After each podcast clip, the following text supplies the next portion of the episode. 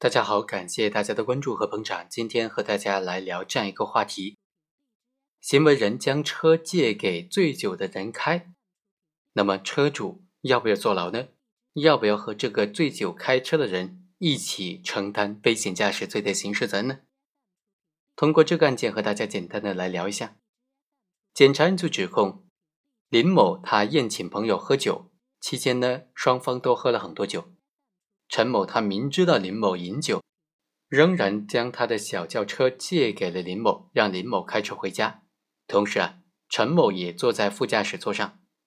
最终，他们在回家途中，这个车就撞向了护栏，导致了路人受伤。经过鉴定呢，林某也就是开车的司机，他的血液酒精含量达到了两百三十九毫克每一百毫升，是醉酒驾驶。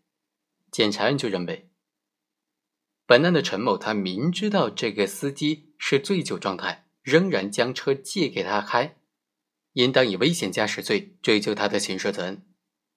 这个案件呢，法院经过审理就认为，陈某他违反道路交通安全法规，明知道这个林某饮酒，仍然要酒后驾车，但是呢，他仍然将车提供给他开了。放任了同案犯他醉酒驾车的这种危害后果的发生，最终导致了交通事故的发生，造成一人轻伤以及若干财产损失，危害公共安全。他的行为构成危险驾驶罪，检察院指控的罪名成立。但是法院又认为陈某作为车主，他并没有实际的开车，他并不是当时的司机，所以法院认为陈某在危险驾驶的共同的犯罪过程当中起到辅助作用。是从犯。好，以上就是本期的全部内容，我们下期再会。